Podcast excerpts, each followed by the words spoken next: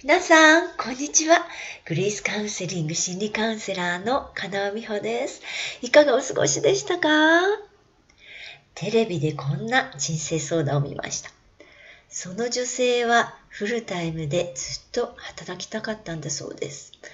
だから結婚して一人目の子を出産した後、復職するつもりでした。でももう一人子供が欲しいという夫の言葉に押されて二人目の出産を決めたんだそうです。子供は可愛くて幸せだけどふと気がつけば自分にはパートの仕事しかできずやりがいを感じられないという相談でした皆さんならどんなアドバイスをするでしょう？この女性の悩みを解決するのに必要なことって何だと思いますか？これはカウンセリングではなくて人生相談だったために回答者はズバリ一言こう答えました。あなたは諦めが悪い方ですね。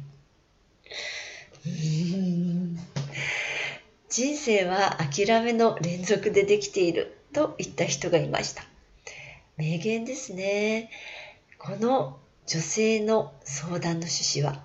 夫の願いを聞いて2人目を出産したことで、やりがいのあるフルタイムの仕事はできなくなってしまったというものでした。でも、夫が望んだとは言っても、彼女自身も結局それを選んでいるんです。そして子供を可愛いと感じていて出産したことを後悔しているわけでもありませんでした。つまりこの女性にとってはもともと両立しない2つのことだったのに両方を選べなかったということが悩みの原因だったんです。諦めるという言葉は選択の自由を失うことを意味する言葉だし少し後ろ向きのイメージもあって諦めるのが好きという人はあんまりいないかもしれません。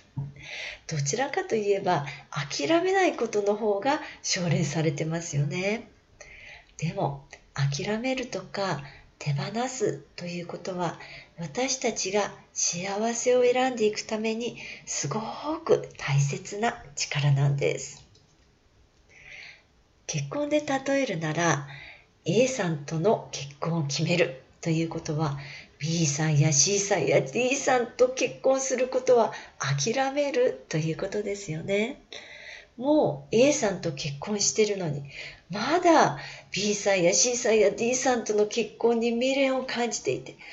もしあの人だったらと他の人と A さんを比べ続けてるとしたらその結婚生活は必ず不満だらけになってしまいます。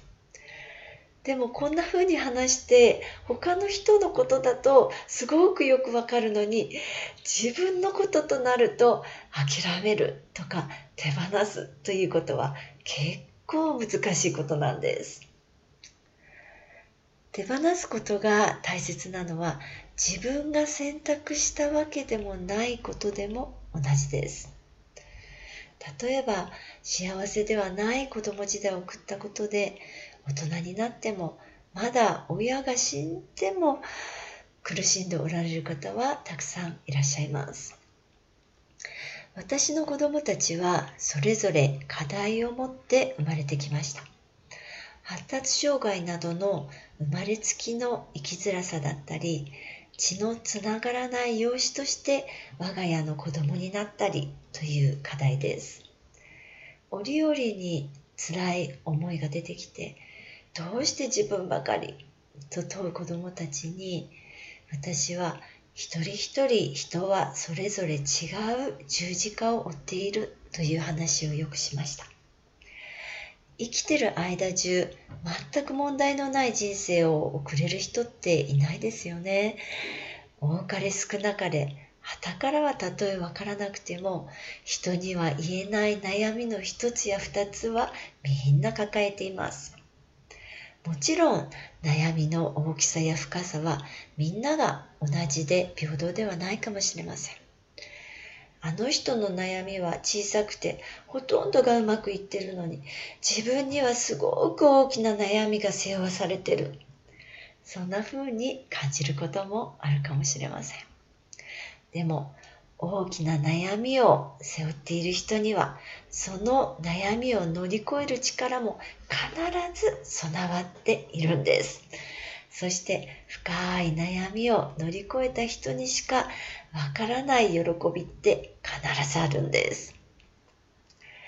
私たちは決して変えられないことをなぜとかこんなこと起きてほしくなかったと考え続けます。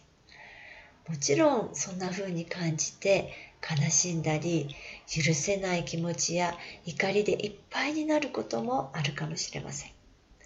どうしても許せない気持ちがいっぱいで苦しい時はそんな許せないと思う自分を許して受け入れてあげてほしいと思います。そんな風にしながら